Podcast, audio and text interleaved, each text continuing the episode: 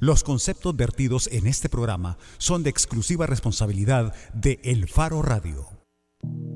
¿Qué tal? Bienvenidos a El Faro Radio. Soy Karen Fernández y hoy es jueves 12 de enero de 2016.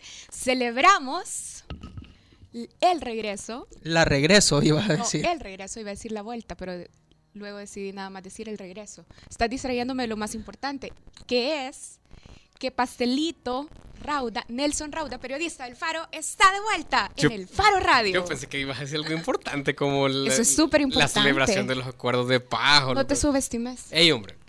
Gracias, Bienvenido, Karen. Nelson Rauda. Gracias, gracias. Ricardo Vaquerano, Oscar Luna, bienvenidos al Faro Radio. Hola Karen, hola Nelson, te extrañamos en este programa. Gracias. Yo Menos Karen. Menos Karen, así me han contado. Yo diría que los extrañé, pero andaba de vacaciones, así que... eh, mentira. Mentiría. mentira. Sí, sí, mentiría. Sí, es mentira. Pero estoy muy feliz de estar de regreso. Pero mira, ¿extrañaste este país o no? Claro que no, porque estando allá me di cuenta de cosas bien alegres como lo del Gordo Max y eh, otro tipo de noticias maravillosas como las que nos tiene acostumbrados este país. Pero extrañaste a los diputados, por ejemplo. Eh, no, de hecho andaba viendo en los aeropuertos cuando yo venía de regreso, tal vez me llevaba uno y ya que le gusta tanto viajar, aunque ahora todo el mundo parece que anda diciendo que no. Mira, a propósito de viajes, yo quiero comentar esto. Se trata de unas declaraciones del diputado Alberto Romero del partido Arena. De hecho, es el jefe de la El bancada de legislativa del partido sí. Arena. Él dijo hoy en una entrevista en el canal 21, ¿y por qué no paramos los viajes en los tres órganos del Estado? Es, fue la, el reto, digamos, que, que lanzó en público a propósito del debate sobre la crisis fiscal y la lucha por generar austeridad en, en el aparato estatal. Eh, bueno, quien dijo esto es una persona muy sui generis a propósito de, austeridad o de viajes, de misiones oficiales, es decir, de viajes al exterior pagados por el dinero o con el dinero de los salvadoreños. En 2014, por ejemplo, Alberto Romero fue el diputado del Partido Arena que más viajó. Y ya sabemos cuánto viajan los diputados. Solo fue superado por Sigfrido Reyes, que era presidente de la Asamblea, y por Serafín Orantes, diputado del PCN. Pero solo te qui- quiero, quiero corregir algo de lo que Sí, dijiste. Por favor. Que no es que sea solo diciembre de 2014, es de toda la legislatura pasada Sí, sí. hasta diciembre de 2014. Sí, sí, decía que en 2014 fue el diputado que, que más viajó. No sé si en toda la legislatura. Es en toda la legislatura. también. Los datos es de toda Ah, la ok. legislatura. Es, eso no lo tenía. Pero Ajá. de esa legislatura, bueno, de los primeros 32 meses de la legislatura 2012-2015, el dato que sí tengo es este, que realizó 25 viajes al exterior a destinos como Venecia y Milán en Italia o Cartagena de Indias en Colombia y enviarlo a estas excursiones, ya explicaré por qué digo excursiones, le costó a los salvadoreños 61 mil dólares solo en la compra de los boletos para que el diputado Alberto Romero hiciera, hiciera estos viajes. Y es que el punto, creo yo, no es dejar de viajar solo por dejar de viajar, como, como me pareció que era el planteamiento de él ahora. Si hacen falta viajes, si hace falta hacer viajes, pues que se tome en cuenta el costo-beneficio, por ejemplo, o que se haga un análisis técnico de por qué se necesita enviar a alguien a una misión al exterior. Pero la declaración de, Rom- de Romero creo que lo que plantean es precisamente lo que ya muchos medios de comunicación, digo, eh, bueno, sí, incluido el Faro, hemos venido informando desde, desde hace años, desde hace casi dos décadas, que los diputados suelen viajar al exterior sin ningún criterio técnico, sin ningún, análisis de costo-beneficio y sin la mínima responsabilidad de rendir cuentas sobre sus misiones de viaje. En eso último, sobre todo porque eh, no solamente hacer un análisis de por qué se debe viajar, sino que después de que se real- realice el viaje, ok, ¿qué fue a hacer? ¿Dónde está el reporte de emisión? Porque todos los reportes de emisión, en el faro publicamos una nota sobre el, El presidente de la presidente Asamblea. de la Asamblea que plagia en su reporte de viaje. O sea, ¿y entonces a qué van, pues? Sí. Y es tan innecesario hacer tanto viaje que de hecho ha habido diputados que solo se han, que solo han tomado los viáticos y, no han hecho el viaje para el que se les entregaron viáticos. Y Por poner creo- un ejemplo, perdón, Karen, solo poner un Dale, ejemplo ahorita dale, antes de que. Oscar. Eh, en esa legislatura él viajó por lo menos dos veces a Milán. Una de las dos nos costó 6.672 dólares con 98 centavos. Eso incluye viáticos. Boleto y sí, vi- viático. viáticos. Boleto y viáticos. Y iba a atender invitación de la comunidad salvadoreña residente en Milán, Italia, y participar en reuniones para constatar las condiciones y necesidades reales que justifiquen gestionar el funcionamiento de una oficina de emisión de DUI en esa localidad. Quizás habría que preguntarle, hey, entonces no... Tu reporte es que no se necesitaba, que todos los salvadoreños están bien Y que era necesario viajar, y era para, necesario sí, viajar. para obtener esa sí, información. para Para- obtener ese Sí. diagnóstico. Es que si tan solo existiera internet o algo como eso. Bueno, y yo creo que cuando vemos, eso quería agregar, que cuando vemos esos datos de cuánto dinero se gasta en viajes, viáticos, con tan poca justificación, por ejemplo, yo recuerdo que en el caso del presidente de la Asamblea Legislativa, Guillermo Gallegos, una de las cosas más dramáticas y que más indignación debería de causarnos es que en algunos de los reportes decía que había viajado para garantizar condiciones de voto en el exterior en países donde ni siquiera hay planes de instaurar esa modalidad de participación para los salvadoreños que viven fuera. Y que él tampoco está en la comisión de, de Relaciones Exteriores. Además, además, bueno, yo quería Fue, comentar... espérate, fue a Venecia, pero ya te voy a dar, es que este me dio risa. Ajá. Fue a Venecia. Ese nos costó. Romero. Sí, Romero. Fue a Venecia y ese nos costó 8.213 dólares. ¿Y la justificación? A participar en la tercera conferencia internacional sobre decrecimiento económico para la sostenibilidad ecológica y equidad social. Sería de, de hacer una pregunta que tenga que ver con ese tema. Una. Una. Para darse cuenta que probablemente él ni siquiera fue a esa conferencia. o Sí, que si perdimos existía. dinero que tanto nos hace falta aquí.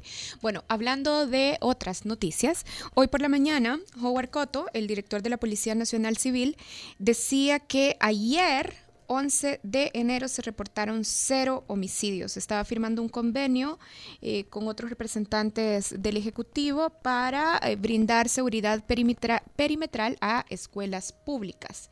Y en ese evento fue donde daba esta noticia, cero homicidios ayer. Y lo que yo me pregunto es cómo va a construir la narrativa el gobierno sobre a qué se puede atribuir esta baja de homicidios. Claro está que van a atribuirse todo el éxito Siempre para lo han ellos. claro, hecho. claro. Pero Sí. no sé si ya podemos hablar de una baja de homicidios, porque lo, que- lo que- esto es un accidente estadístico. Que, Exactamente, que- que así se llama accidente estadístico. Y se registra Debe- casi en todos los años, uno por lo menos, un Cabal, día de sí, cero. cabal. Sí, sí. Eh, o sea, no habría que ver si las tendencias se sostienen, porque también yo relaciono ese anuncio que hizo Coto con una noticia que revelaba el Faro esta semana, que es el ofrecimiento de la Mara Salvatrucha otra vez de un plan de diálogo, esta vez poniendo sobre la mesa la propia desarticulación de la pandilla. Entonces, eh, no sé, podría ser ta- tal vez estar relacionado a eso, porque los pandilleros, y eso no me va a dejar mentir la gente y, los que saben de estadística, que han demostrado una y otra vez que tienen la capacidad instalada para poder manejar a su antojo, básicamente, el ritmo de los homicidios en Para este país. administrar las cifras de Sí. homicidios. Y sí. para controlar los territorios, donde las fuerzas de seguridad pública no tienen ningún tipo de control, pero las pandillas sí demuestran tener muchísima capacidad. Y sobre esto creo que vale la pena señalar una inconsistencia. Si el gobierno ha solido hasta ahora atribuirse eh, como un logro suyo eh, por el trabajo de la policía, eh, cuando hay días con un homicidio, con dos homicidios o con cero homicidios, ¿por qué no lo hace también y asume como un fracaso de la operatividad policial cuando las cifras se disparan a 15, 20 o a 50 homicidios, como sucedió un día de agosto de 2015? Sí, es decir, en esos casos la policía o el gobierno no sale a celebrar, bien, lo estamos haciendo, o lo, eh, Asumimos la culpa. sí, exacto, sí, nos equivocamos, fracasamos.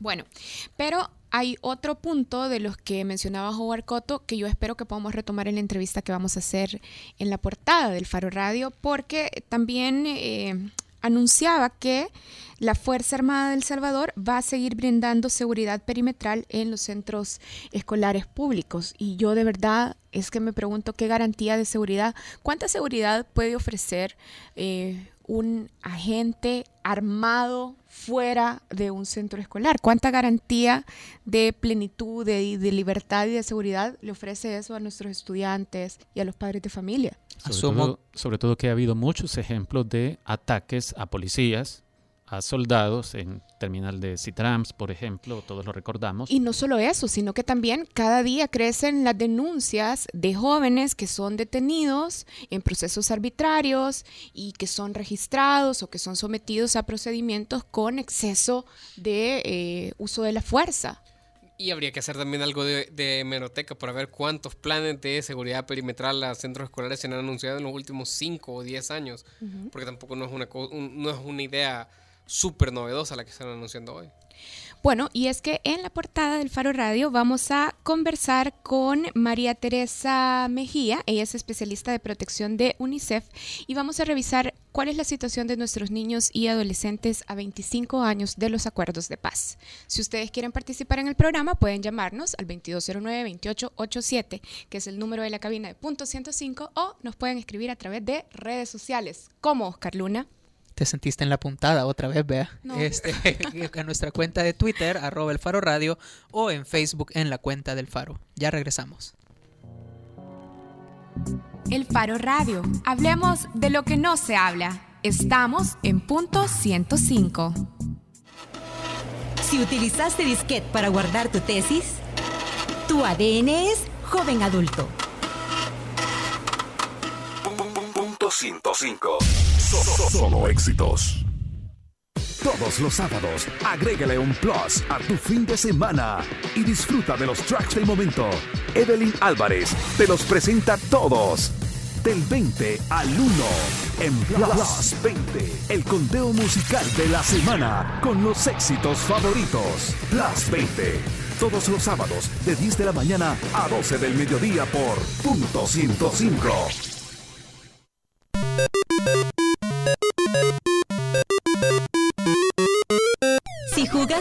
Pac-Man en Atari, tu ADN es joven adulto.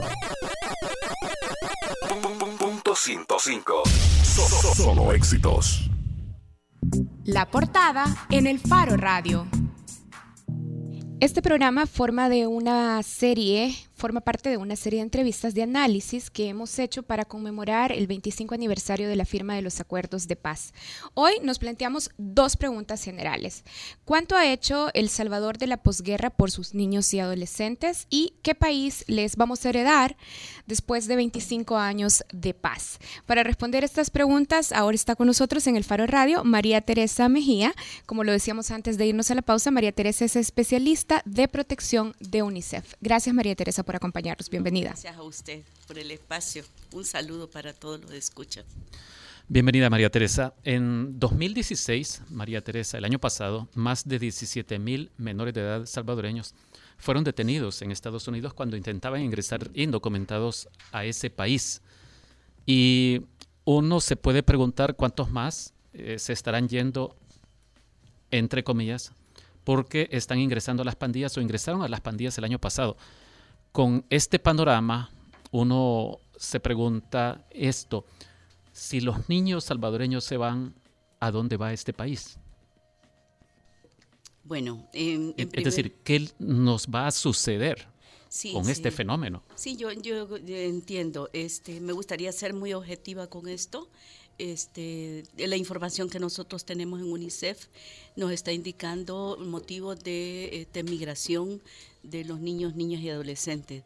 Sí es cierto, hay una buena cantidad de, de familias y niños y niños que están yéndose por problemas de violencia pero también están yéndose por problemas económicos, también se están yendo por la reunificación familiar.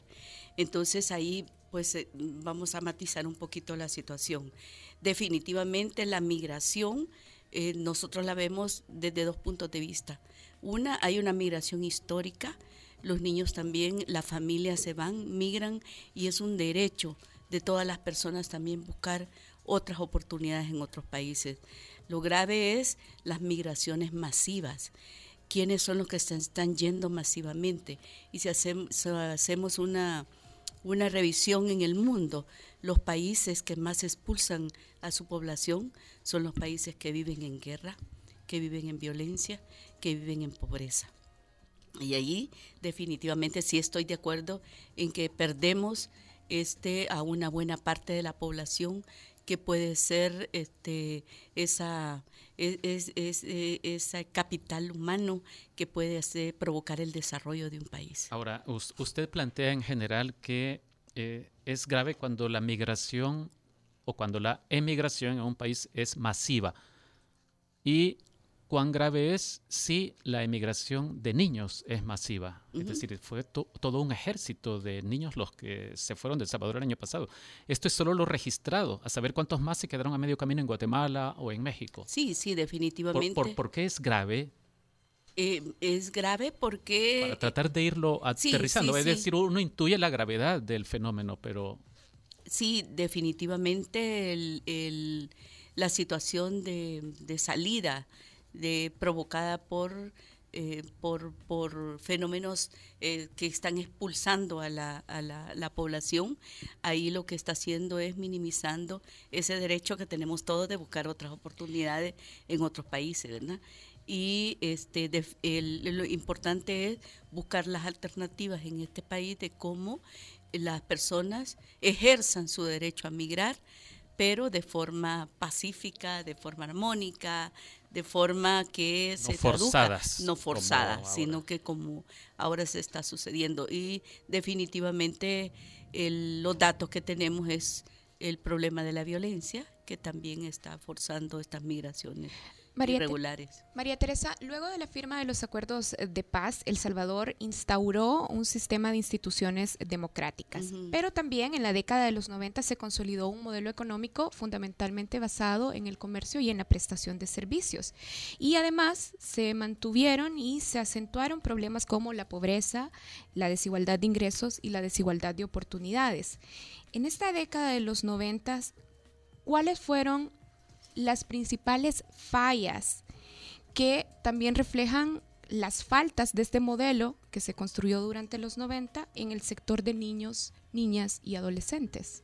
Bien, el- en el tema de niñez es una situación eh, muy especial, porque uno de los temas también que nosotros hemos identificado es el paradigma que de, de niñez tenemos culturalmente. Entonces, el, el prototipo de niño o la concepción de niño y de niña que nosotros hemos venido manejando a lo largo de la historia en este país ha sido como un objeto de derecho no como un sujeto de derecho. Entonces, este es, y el, eh, tiene mucho que ver las, las políticas, los planes, los programas que yo voy a implementar en favor de la niñez y la adolescencia, dependiendo de cuál es la concepción que yo tenga de niñez en este país.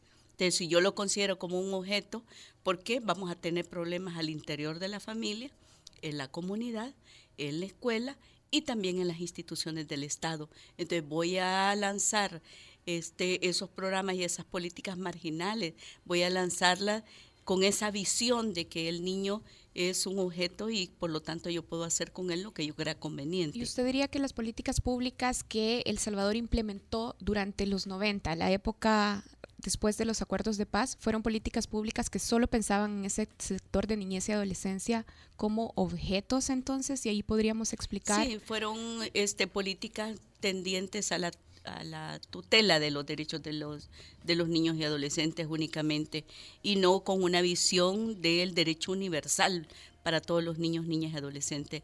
Y en ese sentido este país ha tenido unos avances importantes y tuvo que ver mucho lo, toda esa, esa fase de los acuerdos de paz que abrió toda una postura, al menos teórica y de discurso, del reconocimiento de los derechos humanos de las personas.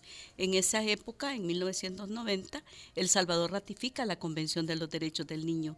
En ese momento todavía no se tenía claro en qué consistían los derechos humanos de la niñez y la adolescencia y que el concepto que íbamos a, a tratar era un concepto diferente. Mm, lo- las instituciones, las personas, las familias venían actuando de cara a los niños como objeto, pero al ratificar la convención en 1990, entonces se vuelca hacia un enfoque de derechos humanos y los niños son considerados desde ese momento como sujetos de derechos. Nos Pero podría- acá es el problema de cómo, eh, cómo vamos a ir cambiando esa mentalidad, ese chips que yo digo, de esa visión nueva de cómo vamos a ver a los niños, niñas y adolescentes. María Teresa nos podría dar un ejemplo eh, práctico de cómo se ve esto, o sea, una política que se implementó y cómo debió haber sido según eh, ese cambio de enfoque que usted nos plantea. Con mucho gusto. Por ejemplo, muy claro, los niños de la calle. ¿ya? Cuando yo estoy viendo un niño de la calle, lo primero que a mí se me ocurre es, es un niño pobre, es un niño abandonado y la mejor forma este, de cuidar a un niño en esa situación es eh, tomando al niño, localizándolo y llevándolo a un centro de internamiento. ¿Ya? En la que pueda haber cuidadores que tengan muy buenas intenciones y que ahí voy a confinar a un niño y lo voy a tratar bien. Ese es un concepto de objeto, pero cuando yo estoy hablando de sujeto, yo tengo que trabajar con la familia y ver cuál es la situación de la familia. Si es pobre, yo tengo que buscar alternativas de desarrollo para esa familia, para que ese niño entonces se críe con quién, con su núcleo natural. Y ese es nada más ni nada menos que la familia. Entonces mi concepto es diferente. Ya cuando yo tengo una visión de este de, de consideración de derechos de los niños. Bueno, yo creo que, que nos queda claro ese punto. Yo quiero volver a la pregunta de hace un par de minutos, ya reformulada. Quizás no, no me expresé bien. ¿Qué le sucede a una sociedad, en este caso a la sociedad salvadoreña, cuando padece de una hemorragia masiva de niños, de un éxodo masivo de niños? ¿Qué consecuencias va a tener esta sociedad si se nos están yendo tantos miles de niños? Bueno, le- dos cosas. Uno, Es de- es decir, no estoy pensando en el aporte utilitarista que pueda decir alguien, bueno, hay niños que ayudan a las familias pobres en el campo a recoger la cosecha, sino qué le sucede a una sociedad. Se- usted se puede imaginar una sociedad a la que en la pirámide poblacional se le quita una buena porción de la base de esa pirámide, de esa pirámide etaria. Sí, lo que pasa es que estamos perdiendo una población que serían eh, los actores fundamentales del desarrollo de un país. Entonces, un niño en un determinado eh, etapa es niño, pero luego va evolucionando y va desarrollándose y se va convirtiendo en el nuevo ciudadano, en, la, en el nuevo adulto, en el la nueva persona que va a llevar las riendas de un país, de una nación. Y entonces lo que estamos perdiendo eh, son esas, esas eh, oportunidades valiosas que nos pueden dar estos niños bien educados, bien criados, bien atendidos, ¿verdad? María Teresa, usted decía también eh, en su intervención respondiendo a esta pregunta de Ricardo que los países que tienen migraciones masivas son países que están experimentando condiciones de guerra. Partiendo del fenómeno de migración eh, masiva de niños y adolescentes en El Salvador, ¿usted diría entonces que El Salvador enfrenta una nueva especie de guerra? No, hablé de guerras, de violencia pobreza, y de pobreza. Entonces, definitivamente son países en crisis y no podemos negar que nuestro país está pasando por una etapa difícil, en una crisis de violencia que todavía no se puede parar y eso está afectando a las familias y fundamentalmente a los niños, niñas y adolescentes. Y, es- y, por ejemplo, el, el tema de la estigmatización de los adolescentes. En nuestro medio hay, eh, por toda la población y por las instituciones también, una consideración de que ser adolescente joven es ser sospechoso de ser pandillero o de ser una persona que está causando daño a una sociedad y es perseguido.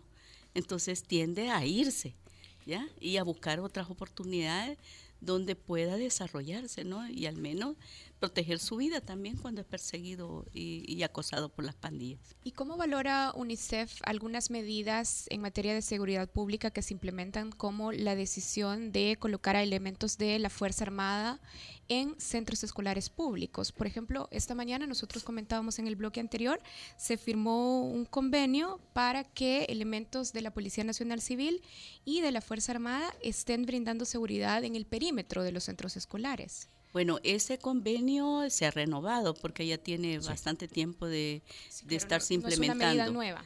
No es una medida nueva. Entonces, definitivamente no podemos negar de que alrededor de los centros escolares y al interior de los centros escolares también suceden situaciones de violencia. y la comunidad educativa está buscando y está pidiendo auxilio de cómo poder llegar. Pero es conveniente. Normalmente no debería de estar la policía dentro de los centros escolares, pero en situaciones de crisis, entonces este, el mismo Ministerio de Educación, los mismos padres y madres de familia, los alumnos y los docentes han solicitado la participación. Si es así, nosotros como UNICEF, por ejemplo, creemos que es importantísimo definir cuál es el rol del policía.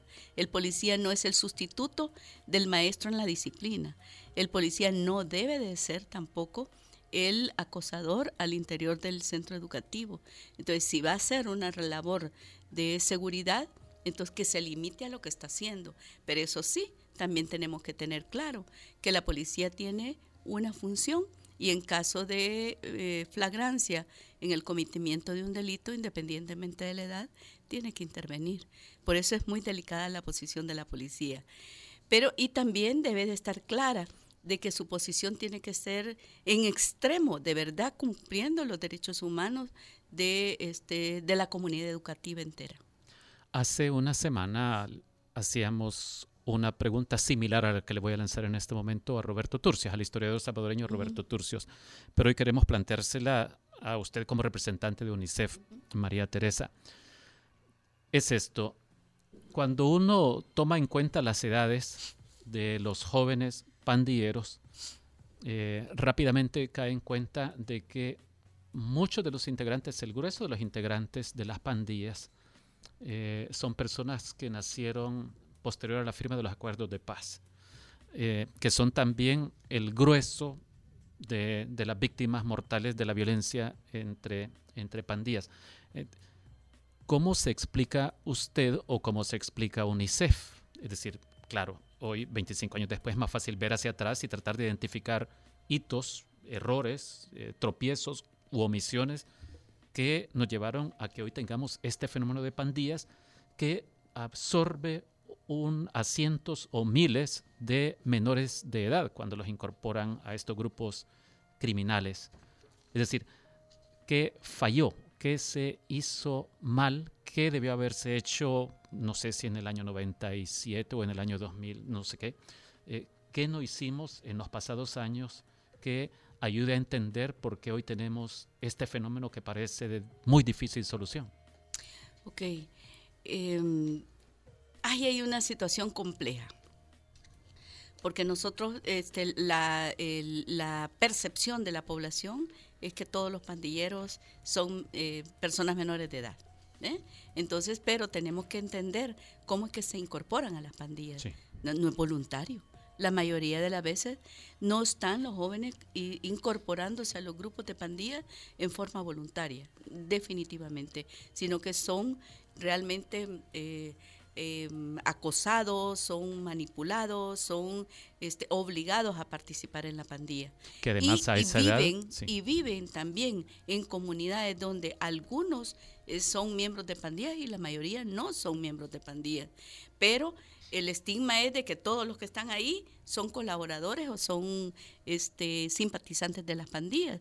Pero ¿y cómo, cómo cree usted que este, van a vivir en una comunidad y no van a tener relación con, con una persona que pueda estar participando en la pandilla? Que pudiera ser su hermano mayor. Que exactamente. O puede ser su amigo, su compañero de escuela. Su padre. O su padre. Uh -huh. Entonces es, es complejo. El gran problema es el tema de la estigmatización si yo creo que ahí hay un pandillero y considero que todos los jóvenes que están ahí, los adolescentes, son pandilleros, entonces ahí yo ya sí tengo un problema bien serio.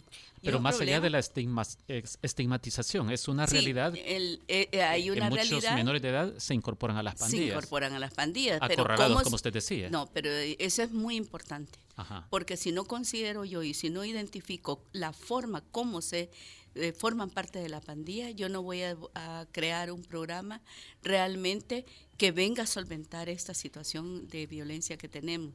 Y ahí, eh, definitivamente, los acuerdos de paz, lo que nos dio en este país el cese del conflicto armado, sí. el cese de la, del enfrentamiento, pero eh, la, la, parte, la parte de la, de la exclusión, de la eh, deficiencia de las oportunidades y las políticas públicas para el desarrollo de las familias y por tanto de los niños y, los y las niñas, entonces ahí realmente El Salvador tiene una deuda.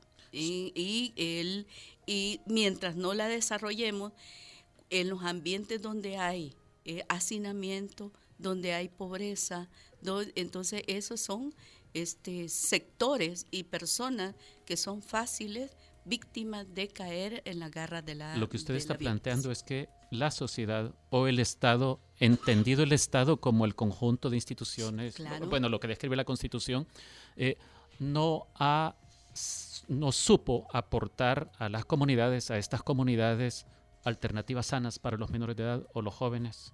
Sí, lo que pasa es que las políticas solo eh, dieron, se dio un empujo hacia el desarrollo económico, ¿ya? Y es muy importante el desarrollo económico, nadie lo va a negar, pero yo no puedo hacer desarrollo económico sin tener una visión clara de que necesito también un desarrollo social y que las personas necesitan un apoyo y sobre todo a las más vulnerables. O sea, y si no, yo no busco la manera de que todos los niños estén en la escuela, en una escuela de calidad, que tengan servicios de salud y salud de calidad.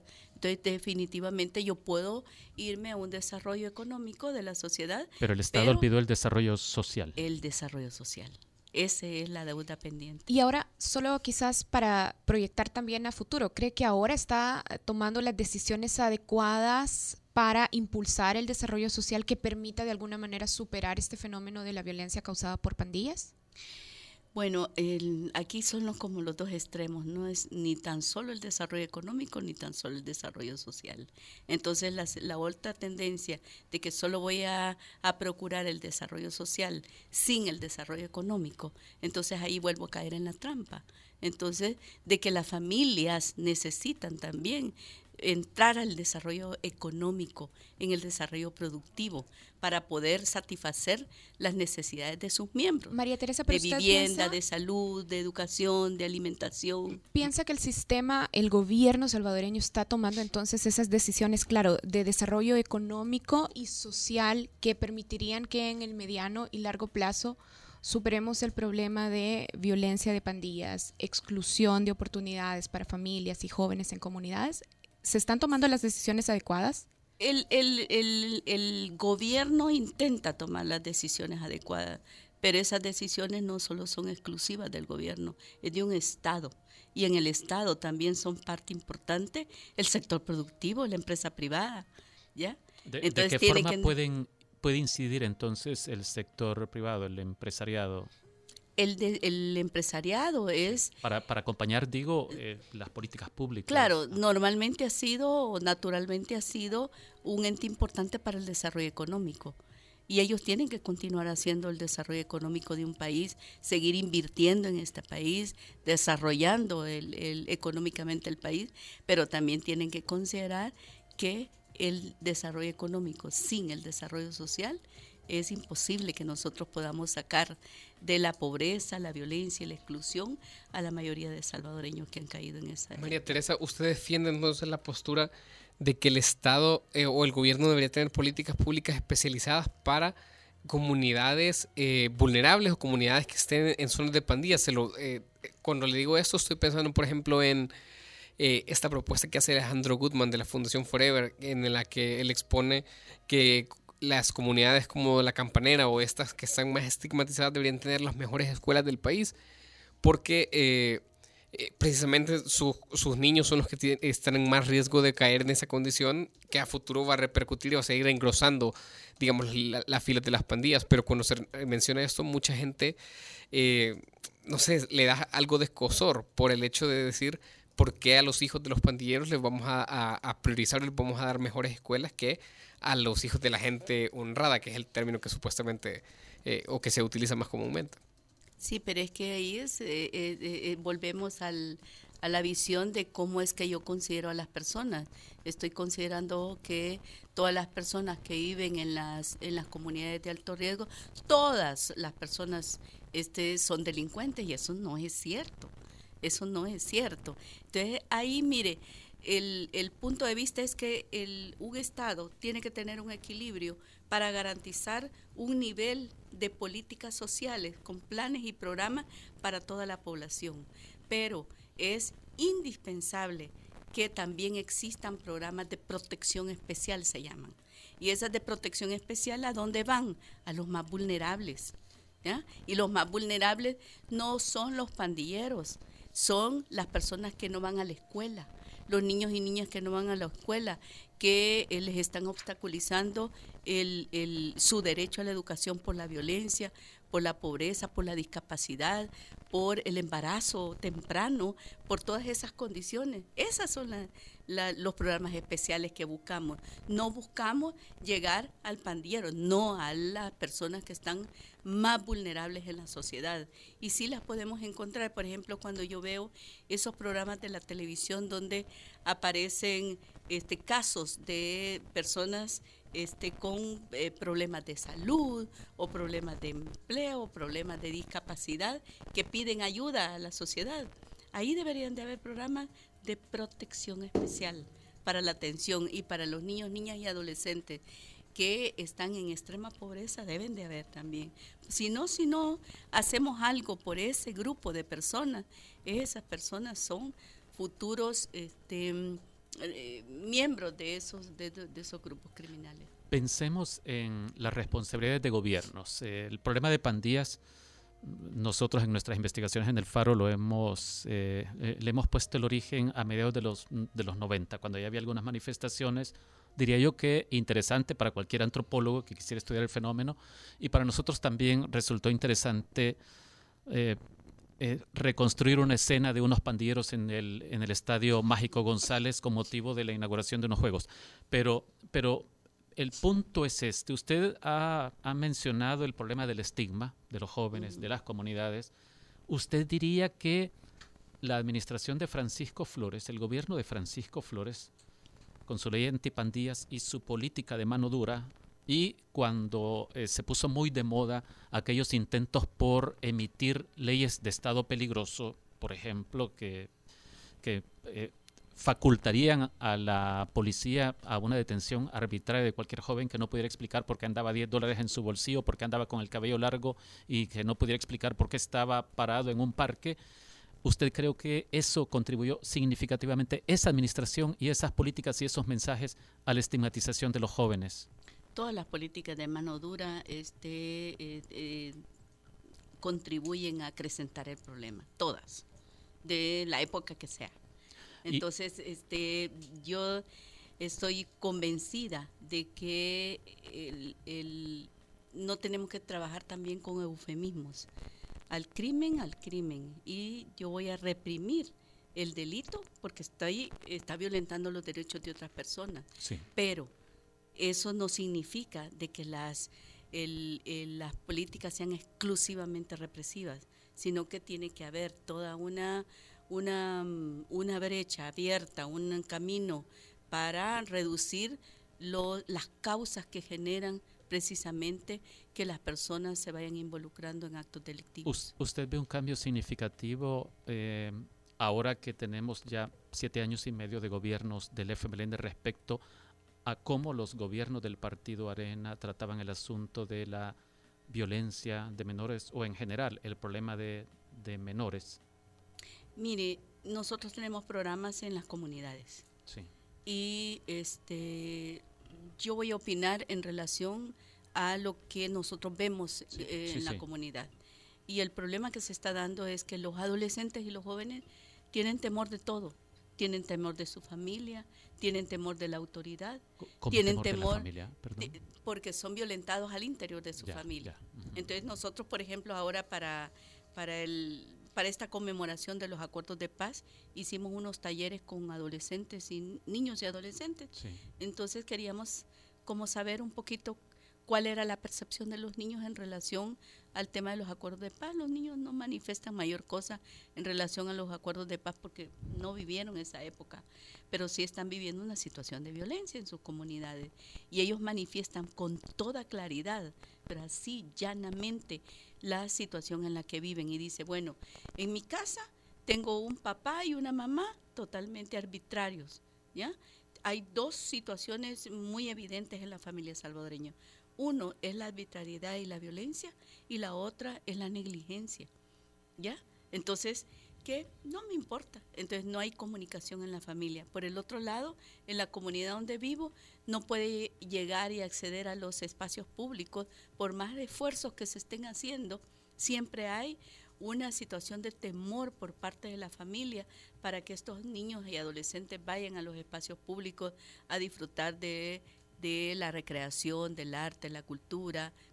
Aún hasta para ir a la escuela tienen temor porque en el camino para ir, el trayecto para ir a la escuela, es un trayecto peligroso. Dice usted que los menores, eh, en el trabajo que ustedes hacen, han detectado que los menores también expresan temor a la autoridad.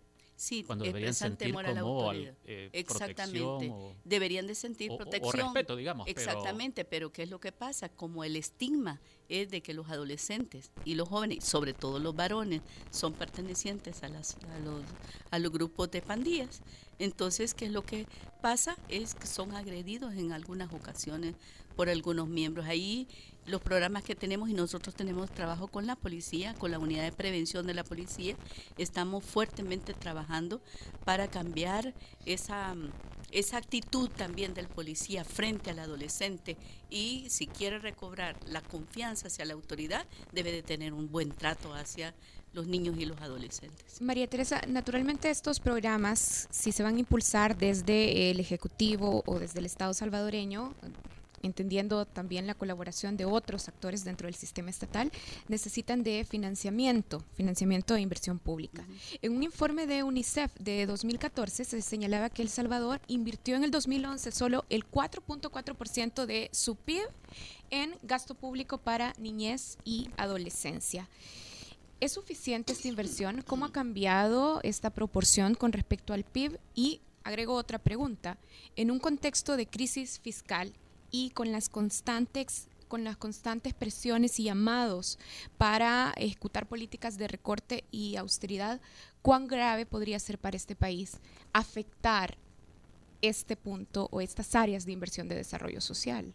Sí, efectivamente nosotros hicimos un estudio para conocer cuál es el nivel de inversión eh, de la institucionalidad, tanto municipal como nacional, y muy baja. Sin embargo, este, también es la forma como se mide. La, el, el, lo que sucede es que las, las instituciones em, eh, apartan, por ejemplo, todo lo relacionado con la educación, con la salud y están poniendo sobre todo aquellos, aquellas inversiones con este programas de protección especial para y María Teresa, porque se nos acaba el tiempo, ¿cuánto debería de invertir este país en concepto de su PIB eh, o como proporción de su PIB en concepto o en políticas de atención a niñez e, y Solo le voy a dar un dato. En el caso de educación, que es una de las partes más importantes para sacar del, subdesarrollo, de la violencia y de la pobreza este país, necesita un mínimo del 6% de inversión para la educación. María Teresa, quiero hacer yo la última pregunta, perdón, pero no quiero quedarme con esto. Nosotros publicamos esta semana una nota en la que eh, contamos, en la que revelamos que la pandilla MS-13 lanza una propuesta al gobierno para montar una mesa de diálogo en la que haya múltiples actores como los partidos políticos, Procuraduría de Derechos Humanos y otros. Eh, me llama la atención que para empezar el secretario eh, de Comunicaciones de la Presidencia de la República no dijo váyanse ustedes eh, con su propuesta, sino que dijo hay que darle taller a eso. Por supuesto que dijo el gobierno hasta ahora ha dicho que cero tratos con las pandillas. Eso por un lado. Por otro lado, el presidente de la Asamblea Legislativa, que en algún momento dijo hay que salir a matar pandilleros, hizo un llamado algo como, como eso, ha dicho que le resulta interesante esa propuesta y que habría que eh, trabajarla. Eh, y lo mismo el representante, un diputado del principal partido de oposición, el diputado Donato Vaquerano de Arena, también dijo que le parecía interesante la propuesta. Da la impresión de que se estuvieran alineando los planetas para algo, para algo raro. UNICEF o usted, eh, ¿qué piensan de esta propuesta de la MS-13 que dice a cambio de sentarnos a dialogar, podríamos obtener como frutos de este diálogo una reducción significativa de los homicidios para, el país, para que el país salga de los principales puestos del ranking mundial de, violencia. Mire, a mí me parece interesante. Sin embargo, este, creería que uno debe ser muy cuidadoso. Y cuidadoso, ¿por qué? Porque este, la pandilla está bien fraccionada. Entonces, este, la M13, la 18, Entonces, al interior des- eh, tiene una gran división al interior de sus clicas. Y el problema es que con quién va a negociar. Ya. Entonces, eh, ¿con quién? ¿Cuál es el referente? Su punto es tener cuidado de No, con quién ¿cuál, se cuál está... es el referente? Ya. Y la otra parte es, creo yo que tenemos que romper eh, la percepción y la, y la trampa de negociar con la pandilla. Hay que negociar con la población, con las personas que están vulneradas, con las personas que están realmente sin oportunidades. Entonces, no es el foco que tengo que trabajar y negociar con la pandilla. ¿Por qué? Pues la pandilla está incorporándose también al crimen organizado, al tráfico de drogas, al tráfico de armas, al tráfico de personas. Entonces, voy a negociar eso. El crimen, desde mi punto de vista, no debe de ser negociable. El crimen, Sí, la sí, sí. vulneraciones de las personas, la falta de oportunidades de las personas, es así, con las personas, en las comunidades que están más vulneradas. Magnífico.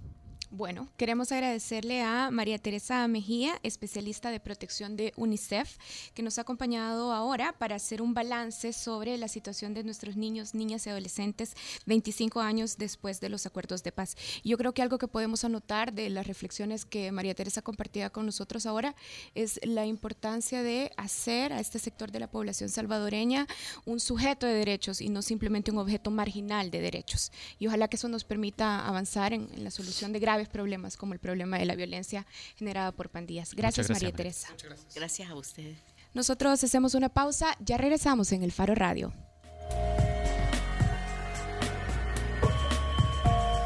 El Faro Radio. Hablemos de lo que no se habla. Estamos en punto 105. Si al escuchar ¡No hay problema! te recuerda a un extraterrestre, tu ADN es joven adulto. Punto 105. Solo, solo éxitos. Al cierre es noticias, reportes de tráfico, entrevistas, música, salud, tecnología y más. Al cierre, tu revista informativa de la tarde. Escúchala de lunes a viernes de 5.30 a 7 de la noche en las voces de Marielo Saquino y Mario Pacheco. Solo aquí en punto 105. Si de pequeña viste Candy Candy, tu ADN es joven adulto. Si me buscas Punto 105. Solo, solo éxitos. La contraportada en el Faro Radio. Estamos de regreso en el Faro Radio. Ha vuelto, ha vuelto Oscar Luna para la contraportada. Oscar Luna, bienvenido a la mesa de nuevo. No me digas bienvenido, si habíamos saludado. Y Ya de mejor nuevo. saludemos al- a la invitada. Sí, hoy vamos a conversar con Suesi Callejas. Ella es secretaria de Cultura de San Salvador. Hola Suesi, gracias por Hola. acompañarnos. Hola Karen, hola equipo, mucho gusto. Gracias por la invitación. Bueno, en diciembre del año pasado, o sea, hace un par de semanas, la Alcaldía Municipal de San Salvador inauguró el Mercado Cuscatlán. Dentro del Mercado Cuscatlán hay un proyecto muy particular, una biblioteca municipal. Y por eso Sueci está con nosotros ahora. Sueci, hablemos un poco de los hábitos de lectura de los salvadoreños. En 2013 se publicó la encuesta latinoamericana de hábitos y prácticas culturales. Y uno de los datos interesantes que publicaba la encuesta es que en El Salvador más del 40% de los salvadoreños dice que nunca leen, ni por estudio, ni por trabajo, ocio o interés personal. Y obviamente quien da vida a las bibliotecas son los lectores. ¿Cómo enfrentar ese reto de darle vida y sostenibilidad a una biblioteca en un país con pocos hábitos de lectura? Fíjate que es bien interesante. eh, yo de hecho tuve la oportunidad de, de hacer un posgrado en gestión cultural precisamente en la Universidad de Barcelona, que es donde se inicia todo esto como, como un estudio ¿no? académico. Y estaba la representante de UNESCO y justamente decía, hay que trabajar en Latinoamérica sobre todo eh, en desarmar el binomio lectura igual educación para empezar a, reforzar el binomio lectura igual cultura. Entonces, realmente el hábito de lectura en El Salvador, si bien es cierto, nosotros tendemos a, pensar que la gente no está tan acostumbrada a leer o no lo disfruta tanto, creo que ha sido, y esta es mi opinión personal también, por la manera en cómo se educa en la, en la parte pública y también en la privada de un, profesor o profesora que te escribe en la, en, la, en la pizarra ¿no? el contenido y entonces vos vas y te aprendes un contenido específico, luego te lo examinan y ya. Y no hay una verdadera oportunidad de investigar o de descubrir los, los asuntos o los temas que te pueden interesar y también eh, hay un pensum, hay un, hay un programa académico bastante cerrado en donde te van diciendo el ABC.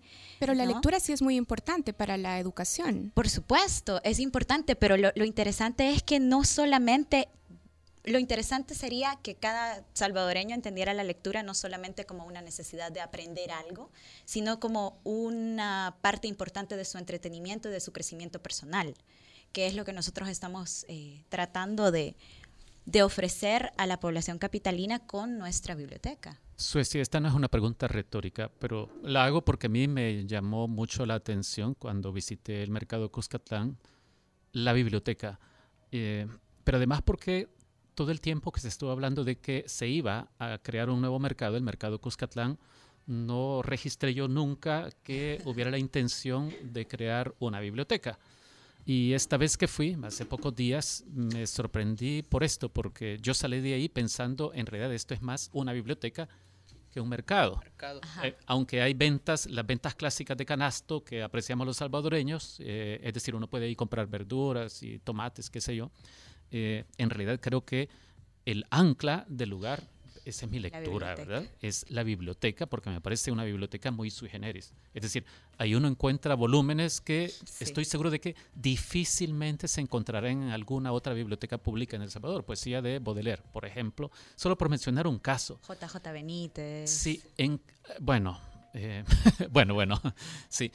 ¿En qué momento se incorporó el componente de la biblioteca al proyecto del mercado Cuscatlán? ¿Y por qué en el mercado? Esto no, no venía desde el inicio con el proyecto del mercado. Fíjate que cuando se empezó a pensar en el mercado, de alguna manera, eh, yo hablando con el alcalde, empecé a, meter el germen de por qué no hacer un escenario, por qué no hacer un teatro dentro del mercado. Entonces siempre se pensó que iba a haber un espacio cultural dentro del mercado porque en la ciudad hay pocos espacios culturales. Eh, hay dos teatros nacionales de difícil acceso, eh, para los artistas y para las personas también. Entonces, se se barajaba siempre una idea de incluir un espacio cultural. En un momento, casi al final del año pasado, el alcalde dice, no, va a ser una biblioteca. Entonces todos dijimos, muy bien, ustedes saben que el alcalde viene de una gestión en Nuevo Cuscatlán y la biblioteca tuvo un alto impacto en la ciudadanía en Nuevo Cuscatlán. Entonces dijimos, bueno, por supuesto, ¿por qué no traer una idea que ya ejecutaste en un espacio que te diste cuenta que tuvo un buen resultado y traerlo a Nuevo Cuscatlán, ah, perdón, a, a San Salvador? Claro, las condiciones en San Salvador son diferentes, el nivel, el nivel de interés también cultural es diferente que Nuevo Cuscatlán, que es una población más pequeña, eh, más rural en el principio cuando, cuando él llegó a la, gestión, pero que poco a poco ha ido creciendo su nivel de, de vida y también su nivel educativo.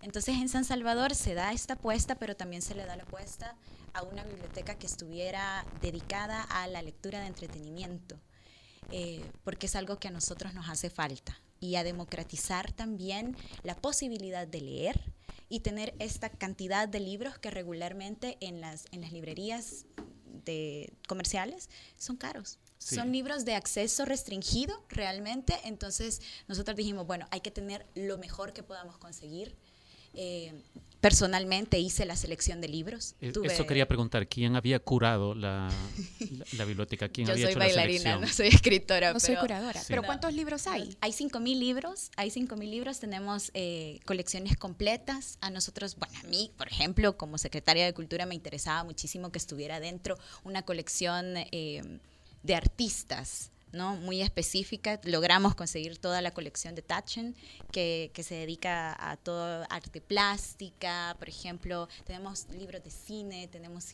libros que, además de la literatura universal, también era importante tener las mejores colecciones que pudiésemos encontrar, porque es parte de dignificar un espacio.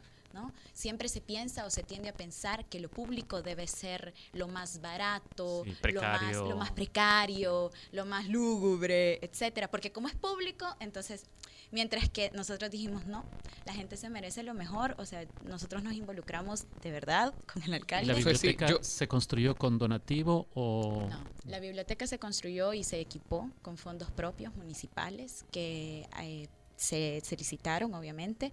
Estamos hablando de más o menos una inversión solo en la biblioteca de medio millón de dólares, eh, que, que sigue, que sigue aumentando según la necesidad. O sea, hubo que contratar un, un personal especializado. Acá también fue un reto contratar bibliotecólogos, eh, sin embargo, los encontramos y, y están ahí. Tenemos un staff que son solo bibliotecólogos, técnicos y, y licenciados, pero que incluso eso es, es bien interesante de cómo se puede manejar.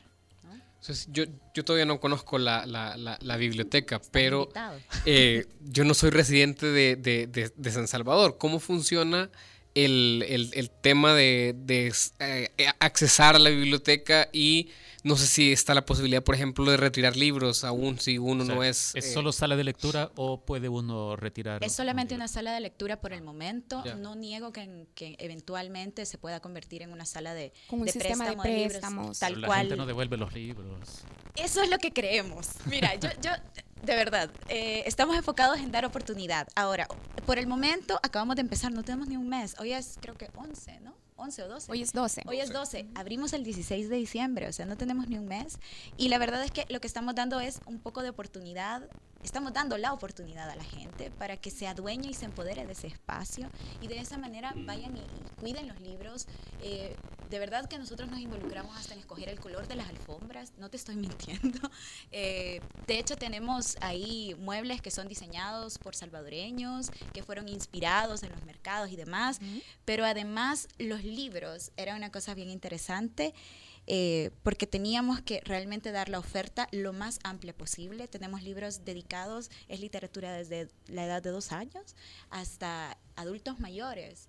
eh, y nos interesa, estamos gestionando literatura en braille. ¿Y hay algún programa, por ejemplo, de, de lectura? Porque es importante evitar que las bibliotecas como espacios físicos y con recursos físicos caigan en desuso. Claro. Entonces, ya nos decías que, por ejemplo, hay bibliotecólogos contratados, pero ¿cómo fomentar los hábitos de lectura? ¿Cómo evitar que el espacio vaya cayendo en el olvido y, y que, Claro, que vengan pase de más, moda, ¿no? que vengan más lectores? Sí, nosotros tenemos una editorial municipal, que fue una de las creaciones de esta, de esta gestión.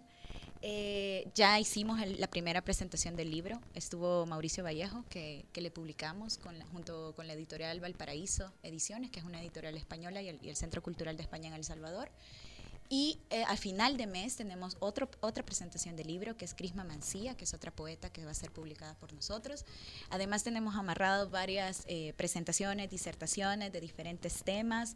eh, también para los, para los más pequeños, digamos, eh, cuentacuentos con títeres, son otras metodologías que se manejan para poder generar el interés de los, de los más chiquitos, pero también clubes de, le- de lectura que van a empezar. O sea, para decirte, eh, yo comparto casa, ¿no? Entonces una de mis compañeras de casa me dice, mira, y yo podría... eh, ofrecer, abrir un, club de lectura, por ejemplo, que a mí me interesa un montón la literatura de corte más feminista, ¿no?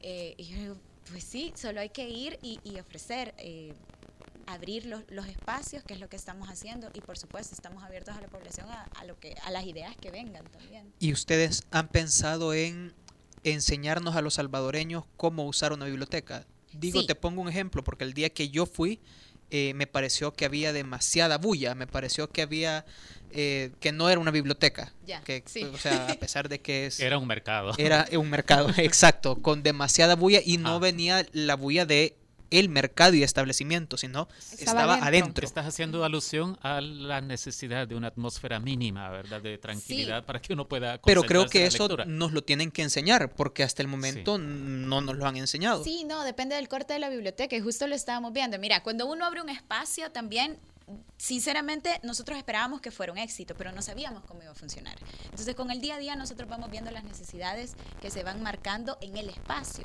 Hay no abrimos un área infantil, el área infantil lo habían quitado del diseño, por ejemplo, entonces cuando llegamos dijimos, no, no, no, aquí tiene que haber un área infantil. Entonces no se abrió una, sino que se abrieron dos. En eso fuimos viendo de que también era necesario eh, comprar juegos de mesa y tenerlos a disposición para que la gente pudiera disfrutar. Piensen en esta biblioteca como un espacio de convivencia, como un espacio de relajación, como un, em- un espacio donde la gente que no tiene, que, que quizá no tiene las condiciones en sus casas para, porque alrededor de, San Salvador y de toda el área metropolitana pasa que tal vez en tu casa no tenés el espacio para, para estudiar tranquilamente, digamos, o para leer un libro con tranquilidad. Esa, esa biblioteca en el mercado municipal es la biblioteca para que tú puedas tener ese espacio personal incluso de ir y leer. Sí vimos que es necesario ahora eh, cerrar un espacio para lectura, de hecho vamos a cerrar eh, con vidrio. eh, para, para aislar el, el- el sonido. Es como Y- cubículos de estudio, quizá. Vamos a hacer un gran cubículo, como pensé en una pecera, más o menos donde están los escritorios. Sí, lo sí, sí. vamos a cerrar con, con- con vidrio para generar un espacio de silencio, porque también es cierto de que no podemos empezar a ser tan restrictivos. Estamos demasiado acostumbrados a las restricciones en El Salvador y yo sí soy una, una fiel defensora de que cada espacio público también, es cierto, tiene una vocación y en eso estoy completamente de acuerdo, pero que también tenemos que ser accesibles. A mí justo eso me gustó, eso que estás mencionando, lo de la libertad, porque una característica de esta biblioteca es que uno entra ahí y puede hacer lo que quiera, es decir, uno Sí. puede moverse libremente, no está alguien encima acosándote, pero ¿qué quiere? No, pero tiene que llenar esta ficha Sí, o no. esta solicitud o este formulario, sino que uno puede navegar, moverse ahí libremente y eso me encantó, es decir, porque creo que genera confianza. Hey, confiamos en vos, visitante, confiamos en vos, lector, de que no vas a dañar esto, de que lo vas a cuidar. Claro, también los libros tienen un chip. Entonces, Ah, ahora, no ahora hay una alarma. Solo cuidado, para que lo tengan en cuenta. Ténganlo en cuenta. Hay en cuenta, Ricardo. O sea, libre, libre, no es Ajá. Eh, sobre confiarse. Ajá. Sueci, vos dijiste que estabas segura, supongo que era alcalde vos cuando hablaste en plural, de que iba a ser un éxito la biblioteca. Es un éxito. Para nosotros sí. Hasta el día de ayer. ¿A qué le hemos llaman tenido- éxito? Ajá. El éxito realmente lo, lo- lo- lo vamos midiendo no solo cuantitativamente, sino cualitativamente. Toda, todo, todo lo que se habla alrededor de la biblioteca y cómo se sienten la- las, las personas de, dignificadas a través de este espacio. Em, Pero, por ejemplo, hay números de Sí, hay números. visitantes, Tenemos- de dónde vienen los hemos visitantes. hecho, hemos hecho un, tenemos un contómetro manual por el momento y hemos hecho una media. Eh, nos han visitado diariamente entre 500 y 900 personas, es, es bien amplio y cada día varía. Entonces eh, lo dejamos en una media y tenemos tenido más o menos 21.600 visitantes desde el 16 de diciembre que nosotros abrimos, con altos picos los días 25 de diciembre y 1 de enero. Bien interesante. Nosotros abrimos esos días normal, el horario, tú me lo preguntabas, el horario es de 10 de la mañana a 12 del mediodía, eh, pueden entrar A libremente. 12 del mediodía. 12 de la noche, la. No, claro, es que 12 yo creo que es la primera biblioteca pública que abre hasta la medianoche. Pero fíjate que también por eso nosotros decidimos, somos empleados de gobierno, claro que sí, pero no queremos trabajar como empleados de gobierno. Vos Sí. sabés que la, la- la- el pico de visitantes empieza a las 3 de la tarde, es de 3 de la tarde a 11 de la noche. Imagínate toda la gente que nosotros nos estaríamos perdiendo de que visitara ese espacio si nosotros abri- abriésemos, por ejemplo, de 8 de la mañana a 4 de la tarde. Karen, esto no es un public reportaje, pero a mí en realidad me parece que es una opción cultural muy ¿Por qué me buena. tenías que aclarar eso, Ricardo? Eh, no sé, estoy eh, tratando de leer tu mente. Eh, una pregunta última tengo yo, pero aquí mis compañeros pueden. No, y es que ya solo- tenemos- Ya es hora de cerrar. pero- Ya es hora de cerrar pero y ella quiere invitar a algo. Me parece Sí. un proyecto bien, bien chivo, pero eh, está ubicado en un lugar a donde no necesariamente todo mundo en las comunidades eh, puede llegar fácilmente. Hay gente que no tiene ni para el pasaje. ¿Por qué no hay bibliotecas como esta eh, o similares a esta con el mismo concepto en las comunidades? A veces por los accesos. Sin embargo, de- no ¿de qué creas. estás hablando? ¿De eh, problemas de inseguridad? No, no, no, eh, por los espacios físicos que hay disponibles dentro de las comunidades. Nosotros nos hemos dedicado en una hora por día a, a abrir espacios comunitarios, por ejemplo, si no estaban se construyen, si estaban destruidos se, se Se reconstruyen, supone que hay casas comunales. etcétera. No en todas. Ajá. No en todas las comunidades y también hay un tema de acceso territorial. O sea, de repente, por ejemplo, eh, vamos a abrir cuatro bibliotecas, vamos a abrir cuatro bibliotecas en, en- en cuatro comunidades Con un concepto parecido a este. con un concepto, pues con el mismo concepto, básicamente. Este, con el mismo concepto va a ser en la Iberia, en la Ibu, en el Coro y en el Cañito. ¿A qué plazo? más o menos un año. Este año nosotros empezamos a trabajar con eso, tenemos un proyecto, ganamos un proyecto con Unión Europea y vamos a crear espacios comunitarios dedicados a nuestras juventudes. Así que no se preocupen, que vamos a tener más bibliotecas. Bueno, nos vamos. bueno, Pero vos del invitar, sí, pero vos querías invitar a una Karen me dijo que querías invitar a algo de de Mira, ballet. nosotros- sí, nosotros eh, acabamos de crear la primera compañía eh, del, del Ballet de San Salvador. No solo está dedicada a la danza clásica. eh, nuestra temporada inicia de enero a mayo 2017. En todo mayo vamos a tener presentaciones. Esto es una de las tantas actividades culturales que nosotros tenemos como, como parte de, de la, de la Secretaría de Cultura de San Salvador.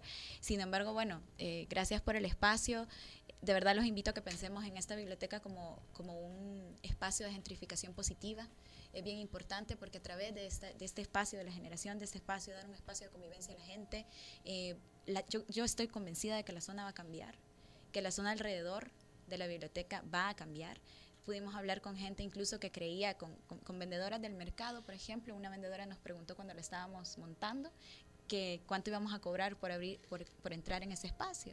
Y cuando le pudimos explicar que no, que ese espacio iba a ser gratis y que ese espacio estaba siendo construido para ella y su familia, o sea, pensando en ella y sus hijos, eh, la señora se rió eh, y, y me dijo, mi gracias, qué buenas ideas se le ocurren al alcalde.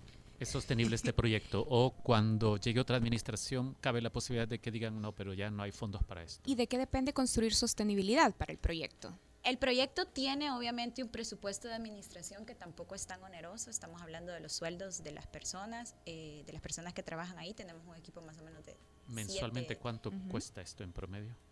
En promedio, la verdad no es tan caro.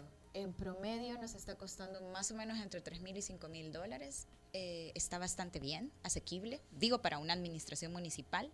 Todo está de que no nos robemos el dinero y que lo invertamos. Creo realmente que, que ese es el, esa es la llave del éxito.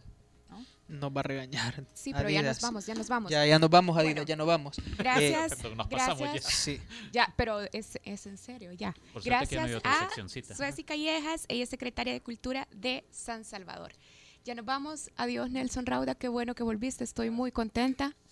Yo volví Gracias, también, Karen. había estado aquí el martes. Y, Sí, y por eso no, ahora. por eso no. Me alegro particularmente de que estés aquí. Adiós, Ricardo. Oscar, ¿con qué nos vamos?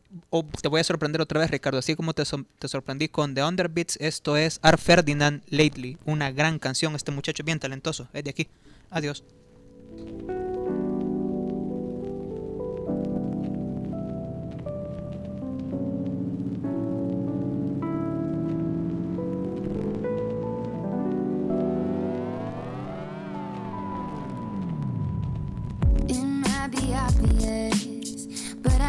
Feeling if we take time, the two of us, it'd be so good for us. It might be a little crazy, and I know you're busy, baby. So around the bustling, giving, giving, and I know, I know, I know. It's not typical of you to just let it all go like this. And I know It's not typical of you. What you gonna do about it?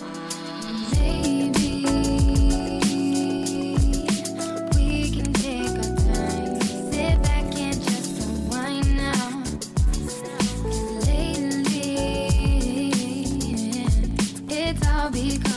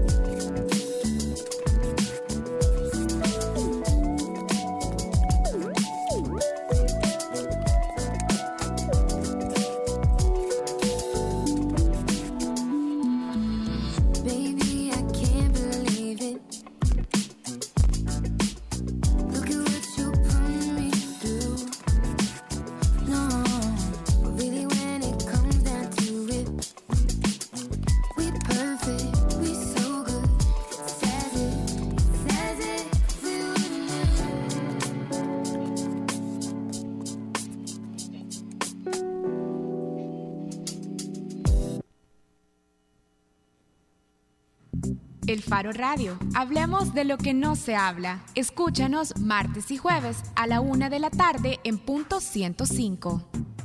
Los conceptos vertidos en este programa fueron de exclusiva responsabilidad de El Faro Radio.